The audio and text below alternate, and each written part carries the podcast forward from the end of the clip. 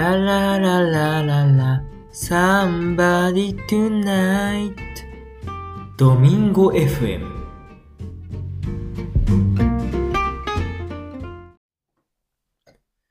皆さんこんにちは、萩原です。えー、今回はね、ちょっと反省会をしようかなと 思います。一人反省会というか、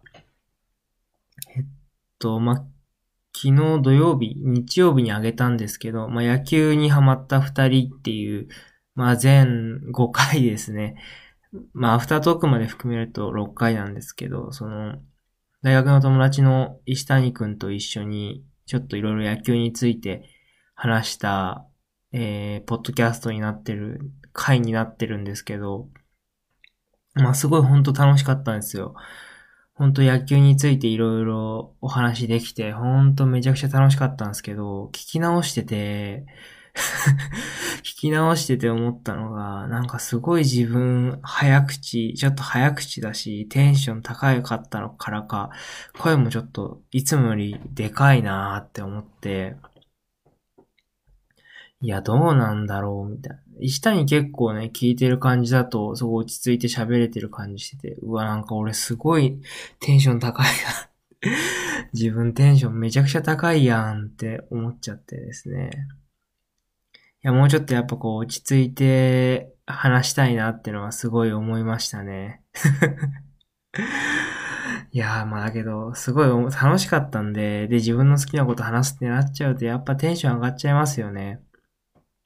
めちゃくちゃテンション上がっちゃって、もう、ペラペラペラペラペラペラペラペラ、ヤクルトヤクルトヤクルトみたいな。恥ずかしいって思ったんですけど。まあ、そんな感じで、まあ、もしまだね、聞いてらっしゃらない方がいらっしゃいましたら、えー、全5回、まあ、多分どっから聞いても多分楽しいと思うので、ぜひ、一つでもね、まあ、よろしければ聞いていただければなと思います。それでまあ、反省点は、その、さ、さっきの一つの、その、すごいテンション高くなりすぎて、ペラペラペラペラ、早口でちょっとオタク口調になっちゃったっていうところがまず一つと、あともう一つは全然そのドミンゴについて話せなかったっていうところがね、個人的にはちょっと、悔いが残る、悔いが残るというか、個人的にはちょっともうちょっとね、ドミンゴについて話せればなっていうところがあったんで、まあそれも含めてね、ここでちょっと反省会っていうことで、一人反省会で話せればなと思います。まあそのドミンゴ、なんかドミンゴドミンゴ言ってて、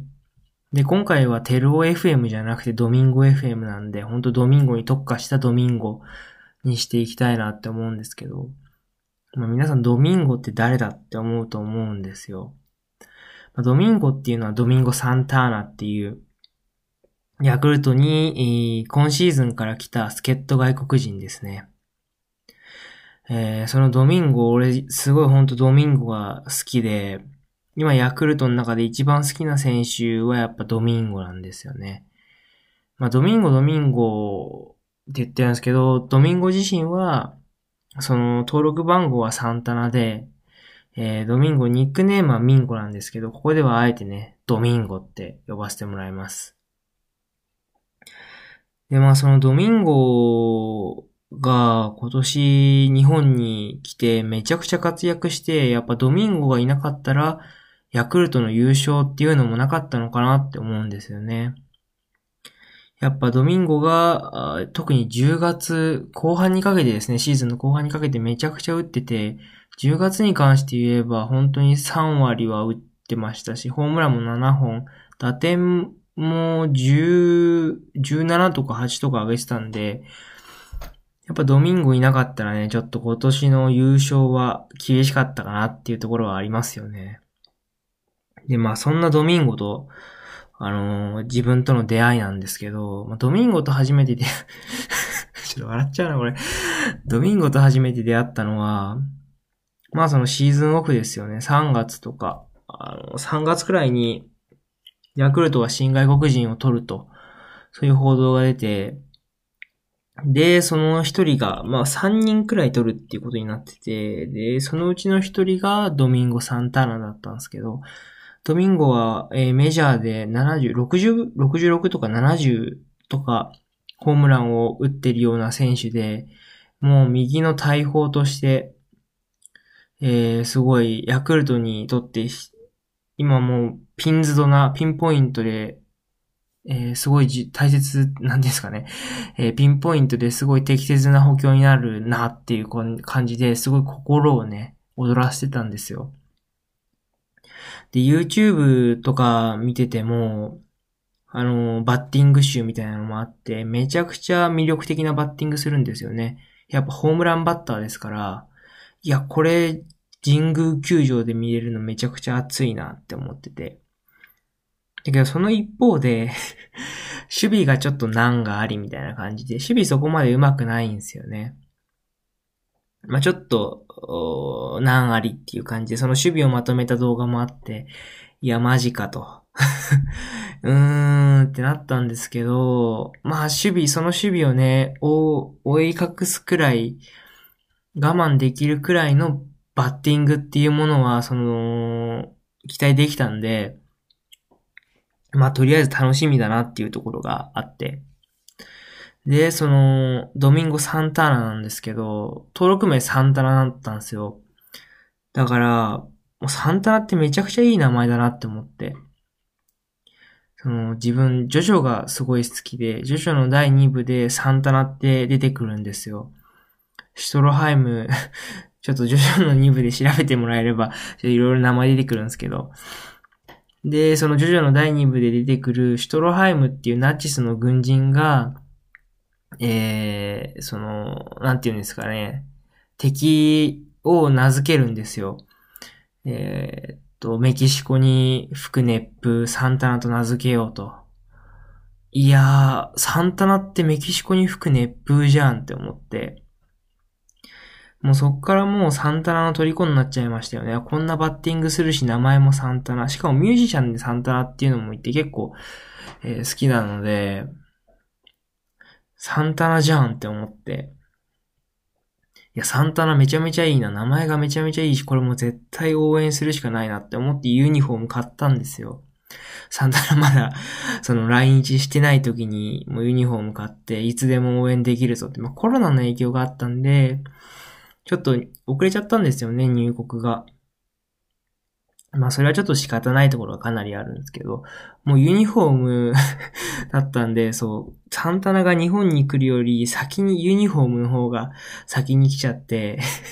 いや、これ、ちょっと、やど、どうなるんだろうな、みたいな。内心大丈夫だと、ちょっと、まあ大丈夫だと思いつつも内心ちょっとね、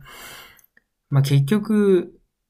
その来る来る言って結局来ないっていう外国人助っ人とかもたまにいたりするし、でもし来たとしてもちょっとやって怪我して、すぐ帰っちゃうみたいな外国人選手もいるんで、しかもこういうコロナ禍ですし、ちょっとね、不安もあったんですけど、そんな不安をね、消してくれるようなプレーをさ、たくさん見せてくれて、サンタナは。サンタナが初めて一軍に帯同したのが、4月の終わりくらい、多分4月の中頃にやっと日本に来て、で、4月の頭くらいに来たのかな？それで2週間の隔離が明けて、2週間、えっ、ー、と、4月の中頃中旬過ぎくらいから、えー、チームに帯同してたんですけど、で、初めて1軍に出た4月の終わりの中日戦ですかね、神宮でやってた。それ見に行った時にサンタナのね、初ホームランを拝めたという、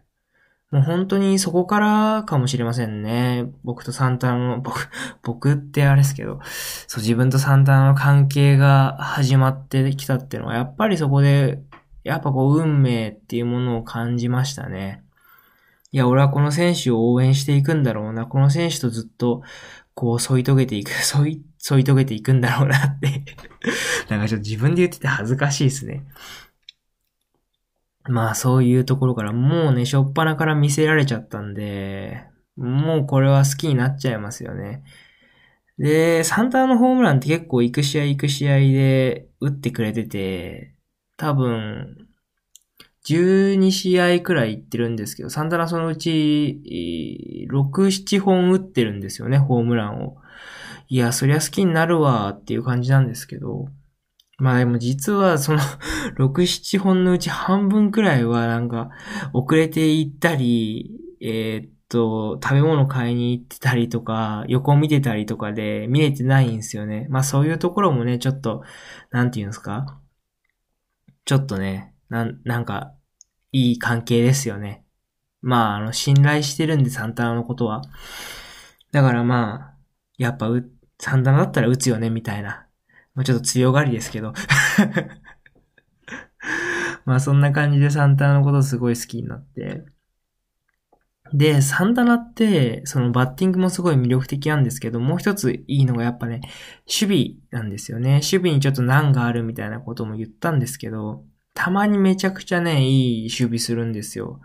で、その自分が見に行った試合でも、えー、2、3回くらいかなりいい守備をしてくれてて、もうその守備で射抜かれましたよね、ハートを。もうね、もうもともと射抜かれてるんですけど、サンタナって名前でまず一刺しされて、ホームランで二刺しされて、もう守備で三刺し目ですよね。もう心臓、ハートがボロボロなんですよ。サンタナで。サンタナじゃない、ミンゴ。うん、ドミンゴで。もう本当にね、ドミンゴはね、めちゃくちゃ押せる選手です。本当に。もう、走攻守、揃ってはいないけど まあそこそこ揃ってる選手ですかね。まあ、盗塁、ダブルスチールとかもね、するときあるんで、その他の選手と一緒に。いや、サンタナっていうかドミンゴがね、ダブルスチールしたときにはもう興奮でもう震えが止まんなかったっすね まあそんなわけで、えー、まあいろいろとドミンゴの素晴らしいところというか、素敵な面をね、話してきたんですけど、まあもしね、えー、これから野球見る人、日本シリーズとか、みたいに来シーズンヤクルトの試合見る人がいたら、ぜひね、えー、ドミンゴ・サンターナに注目してみてくれたらなと思います。